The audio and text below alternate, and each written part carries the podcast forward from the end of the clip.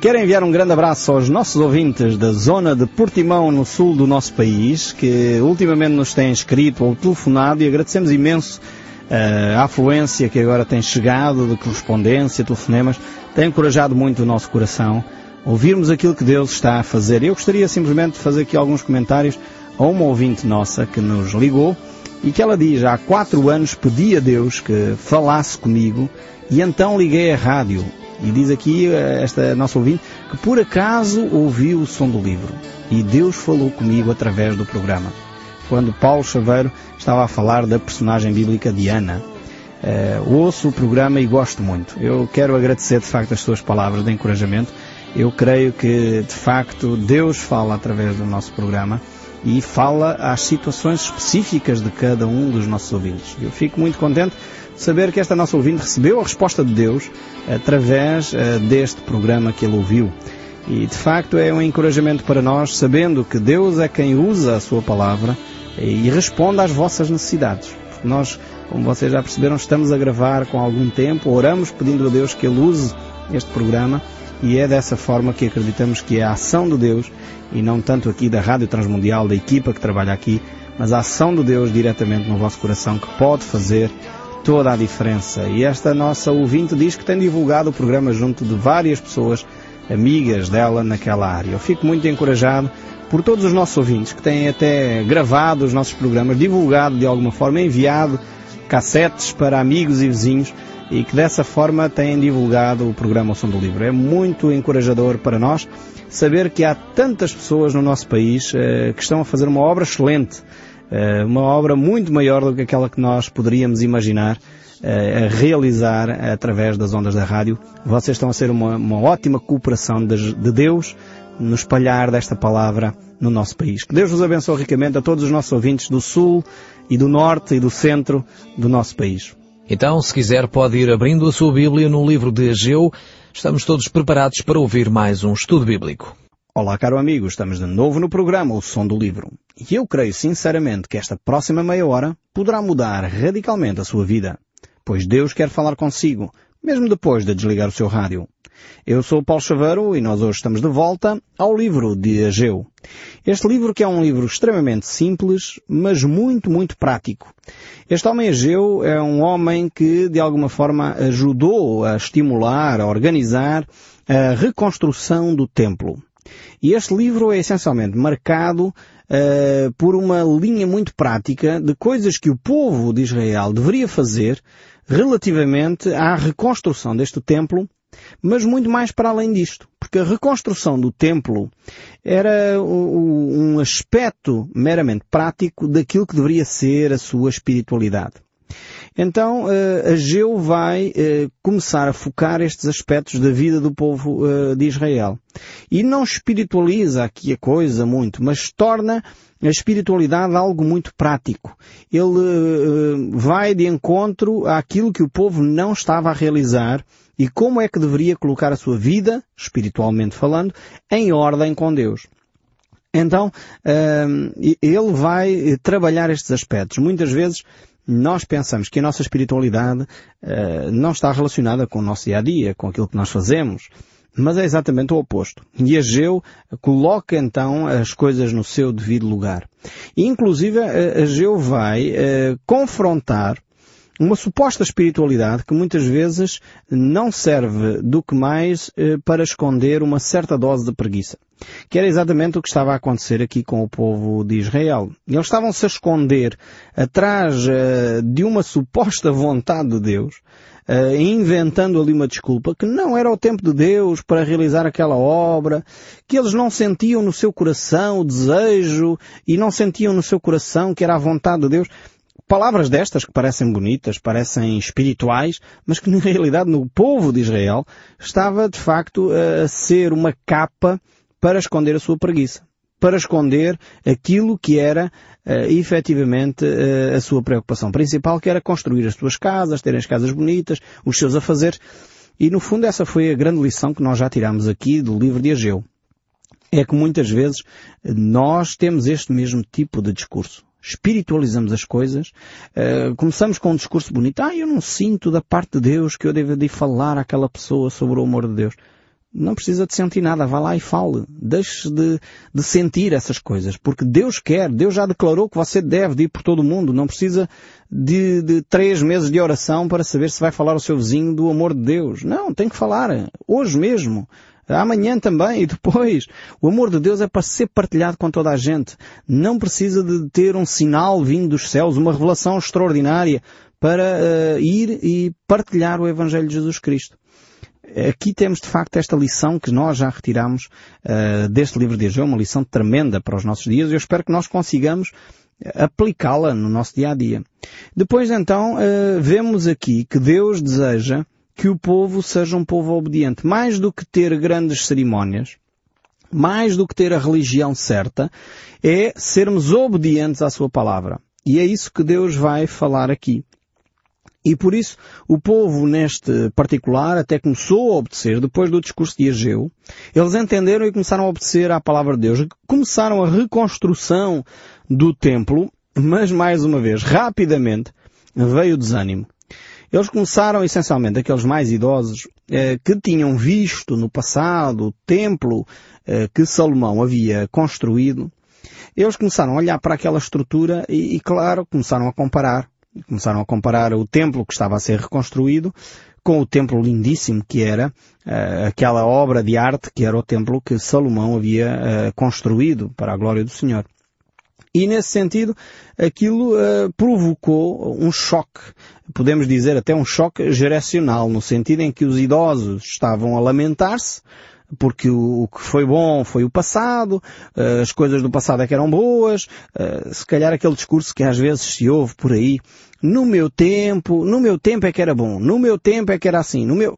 Temos que parar um pouco com esse discurso. Foi exatamente aquilo que encontramos aqui também no livro de Ageu. Aquelas pessoas com mais idade uh, têm de ter a sensibilidade de ver que, às vezes, no presente e para o futuro, há coisas que são feitas de forma diferente. E aqui deixo uma palavra de encorajamento para aqueles que têm mais idade, que têm filhos ou têm netos, e que os filhos ou os netos estão a fazer coisas que se calhar nós pensamos bem, como é que Deus se vai agradar disto?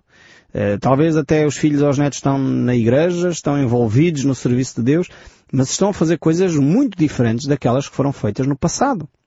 Uh, e aqui uh, no livro de Ageu encontramos este choque de gerações em que os mais idosos estavam uh, a chorar e a lamentar-se a dizer que aquele templo não tinha nada a ver com o templo do passado, o templo de Salomão, e é um facto, porque não tinha efetivamente, mas ao mesmo tempo temos que relembrar, e aqui é importante relembrar isto, que se o povo de alguma forma foi para o cativeiro, a responsabilidade foi daqueles homens e daquelas mulheres antigos, que de alguma maneira foram desrespeitando as orientações de Deus. Ou seja, tinham um templo lindíssimo, tinham tido a oportunidade de ter uma comunhão intensa com Deus e eles desprezaram essa comunhão com Deus. E agora lamentavam-se que a cerimónia que estavam a fazer não era assim tão bela, não era assim tão, uh, tão agradável. E nós encontramos exatamente nesse versículo. Estamos em Ageu, capítulo 2, e vamos ver então o verso 3. Diz assim, Quem de entre vós que tenha sobrevivido contemplou esta casa na sua primeira glória? E como a vedes agora? Não é ela como nada aos vossos olhos? Vemos aqui este, esta verbalização da parte de Deus, estas perguntas que Deus faz. É interessante como Deus age connosco. Eh, Deus faz eh, muitas vezes aquilo que nós não temos coragem para fazer ou dizer. E Deus traz aqui esta reflexão porque aquelas pessoas de idade estavam-se a lamentar, estavam a chorar, mas ainda não tinham verbalizado exatamente o que é que era a causa do seu lamento. Agora Deus vai e interpela estas pessoas para refletirem seriamente sobre o que estava a fazê-los entristecer. E Deus pergunta, já compararam a glória da casa que está a ser construída com aquela que havia anteriormente? O que é que é esta casa aos vossos olhos? Não é nada. É como se fosse nada, é simples, é, é demasiado uh, pobre, poderíamos dizer. Mas Deus vai querer trazer uma lição a estas pessoas. Deus não é um Deus uh, que fica indiferente ao sofrimento, que fica indiferente à dor. Deus é um Deus que quer tratar uh, das dores e dos sofrimentos de cada um de nós. E por isso mesmo Deus faz esta reflexão com o povo. O povo tinha percebido que afinal de contas aquele templo não era grande coisa, em termos de arquitetura, em termos de beleza, em termos de riqueza, não era assim grande coisa. mas uh, Deus vai mostrar o que é que é efetivamente importante. E isto é uma grande lição para nós, porque muitas vezes nós valorizamos coisas que Deus não valoriza. E as coisas que nós deveríamos valorizar, Deus uh, muitas vezes olha para elas e diz é isto mesmo que vocês deveriam perseguir e não estão a fazer. Então, percebe esta lógica? Muitas vezes valorizamos os bens materiais e Deus diz isso não é nada, o ouro e a prata são meus. E depois as coisas espirituais que nós deveríamos valorizar, não valorizamos e Deus diz, não, mas é esse o caminho que deviam fazer. É o caminho da humildade, o caminho uh, da obediência, é o caminho da submissão, é o caminho de valorizar o outro, é o caminho de amar o próximo, é o caminho de amar a Deus, é o caminho da obediência à, à minha lei. E é isto que muitas vezes nós não valorizamos, desprezamos estes valores. Então Deus vai uh, equilibrar, digamos assim, esta balança. Deus vai trazer à reflexão do povo agora aquilo que é importante. Por isso Deus vai trazer uma palavra de ânimo. Verso 4 do capítulo 2 no livro de Ageu diz assim, Ora pois, ser forte Zorobabel, diz o Senhor, e ser forte Josué, filho de Josadac, o sumo sacerdote, e tu, todo o povo da terra, ser forte, diz o Senhor, e trabalhai, porque eu sou convosco, diz o Senhor dos Exércitos. Então Deus aqui uh, vai mostrar um caminho uh, muito diferente. Neste texto bíblico, Deus desafiou o povo por três vezes a ser forte.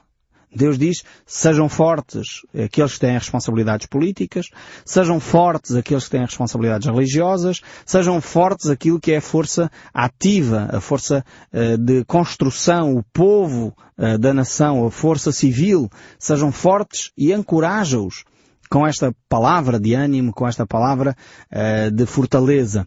E é uma palavra que está presente em toda a Bíblia. Eu creio que Deus percebe a nossa fragilidade, uh, muitas vezes o nosso desânimo, e por isso constantemente Deus nos desafia a, a sermos fortes no Senhor.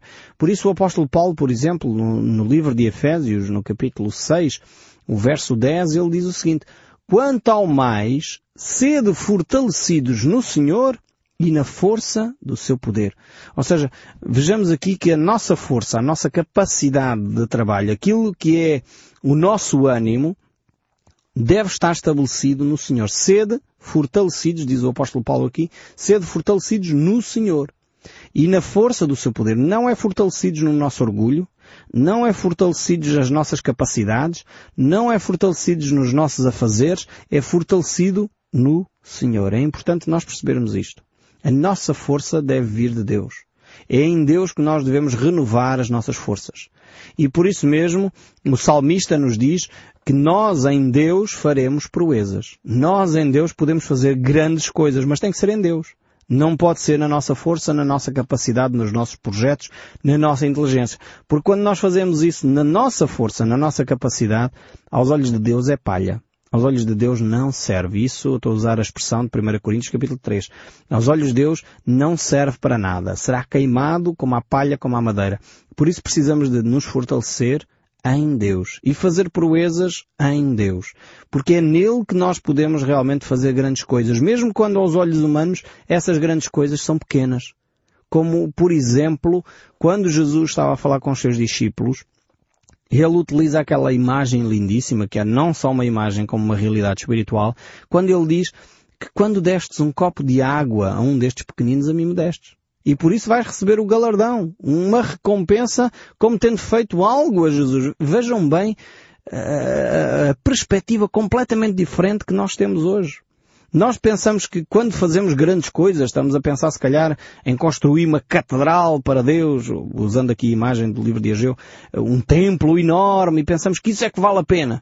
Mas Jesus valoriza o copo de água que foi dado a uma criança que estava com sede. Vejam bem esta simplicidade, como é uma coisa tão, tão humilde, tão simples, tão sem valor aos olhos humanos. E Deus valoriza isto. Isto é que é importante, porque isto cuida do próximo, porque isto manifesta amor, porque isto manifesta preocupação. Então, temos que pôr os nossos valores no sítio certo. Temos que valorizar aquilo que Deus valoriza.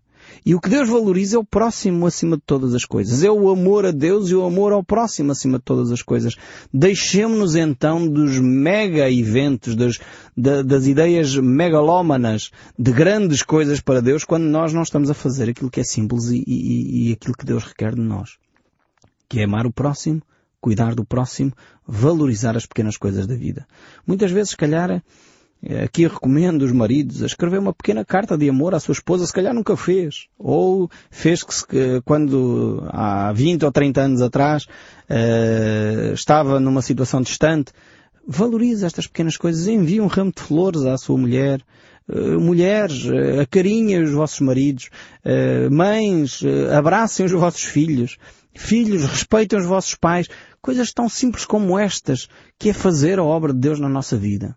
E muitas vezes nós pensamos que fazer a obra de Deus é assim uma coisa muito complicada, mas Jesus tornou-a tão prática e tão simples. E Ageu, de, de volta, leva-nos a esta reflexão. Por isso ele diz, eh, sede fortalecidos, fortaleçam-se, fortaleçam-se os políticos, fortaleçam-se os religiosos, fortaleçam-se a sociedade civil, vivam o Evangelho de Jesus Cristo. Apliquem estas verdades na vossa vida. Não andem desanimados, não andem desencorajados, não vivam a vida de miséria mas vivam a vida em Cristo, fazendo proezas para Deus. O livro de Hebreus, ainda no capítulo 11, verso 34, ainda nos diz algo lindíssimo. Diz assim, extinguiram a violência do fogo, escaparam ao fio da espada da fraqueza, tiraram força.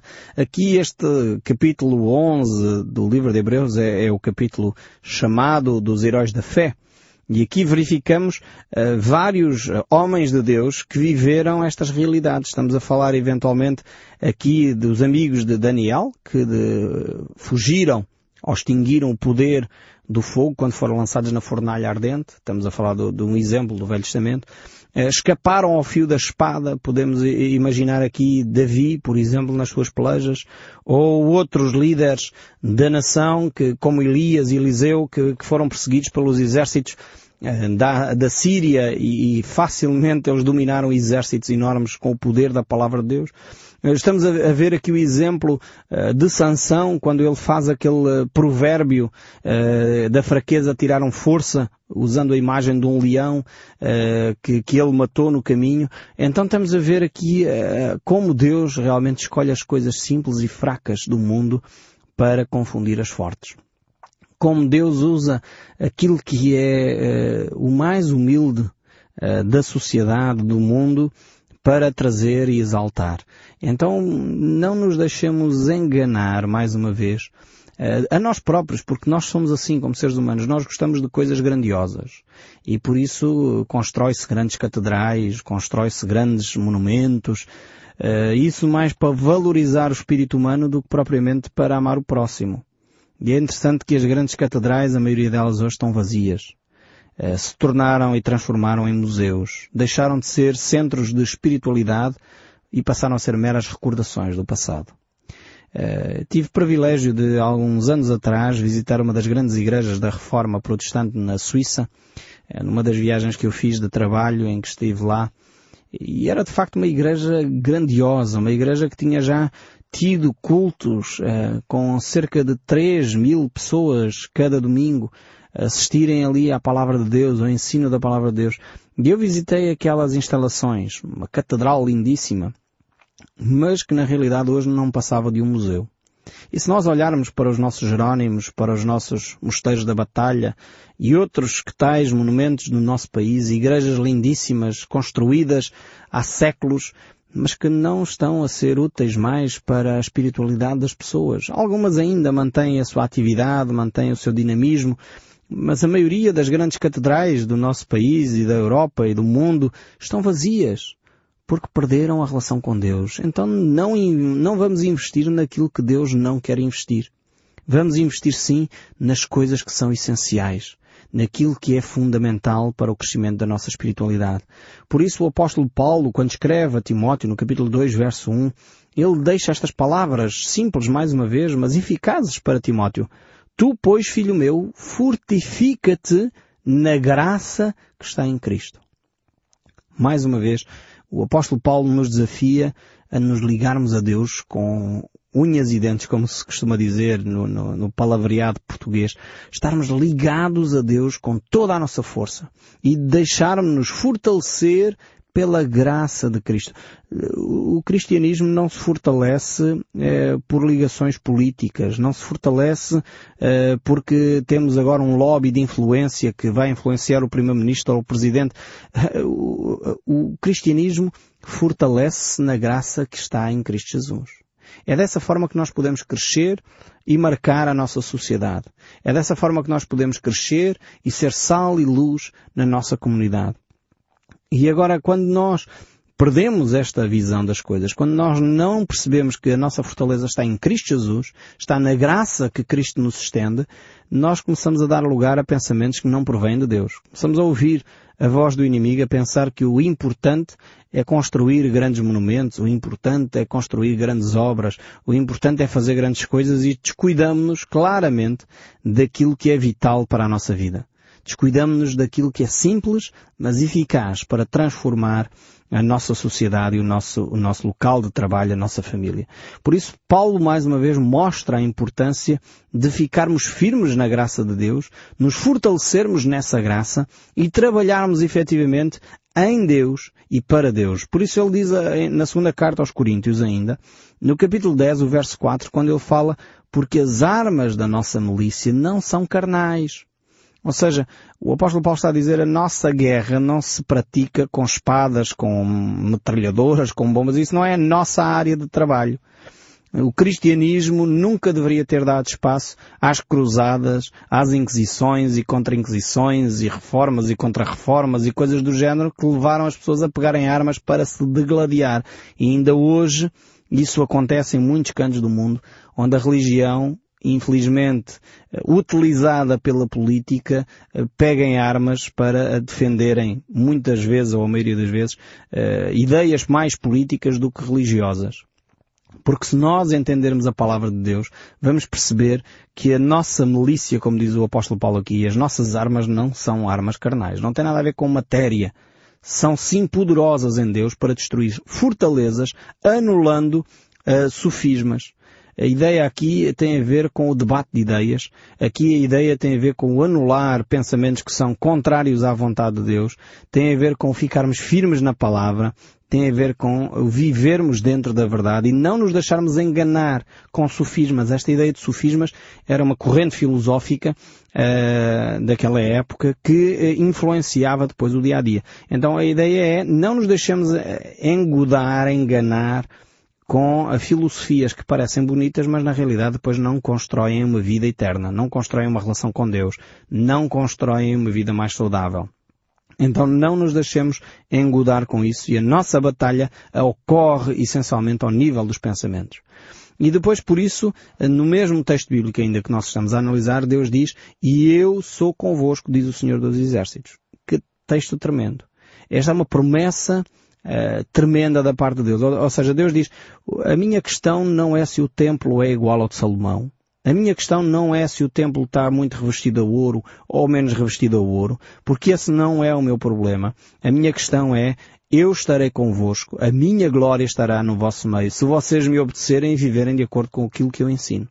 Não interessa a arquitetura, não interessa as paredes, não interessa se tem muitos vitrais, poucos vitrais, se tem altar, se tem uma cruz, se não tem uma cruz. Não interessa esses aspectos arquitetónicos. Interessa sim como está o vosso coração. Porque efetivamente a glória do Senhor retirou-se do templo uh, de Salomão, ainda que lindíssimo por fora, ainda que lindíssimo por dentro, com uma arquitetura fantástica. A glória do Senhor retirou-se no tempo de Manassés, do rei, do rei Manassés. E quando a essa altura a glória do Senhor se retirou do meio do povo, o templo continuava arquitetonicamente bonito mas sem a presença de Deus. E agora Deus diz, arquitetonicamente este templo deixa muito a desejar, mas a minha presença estará convosco. E é isto que vai fazer a diferença. Podemos não ter obras, eh, humanamente falando, tão lindas, podemos não ter obras arquitetónicas tão perfeitas, mas se o nosso coração estiver alicerçado em Deus, Deus estará connosco. E esta é a promessa do Senhor Jesus Cristo quando nos enviou por todo o mundo a falar a toda a criatura, dizendo, e eis que estarei convosco todos os dias, até à consumação dos séculos. E eu espero sinceramente que você continue a ouvir o som deste livro, mesmo depois de desligar o seu rádio. Que Deus o abençoe ricamente e até ao próximo programa.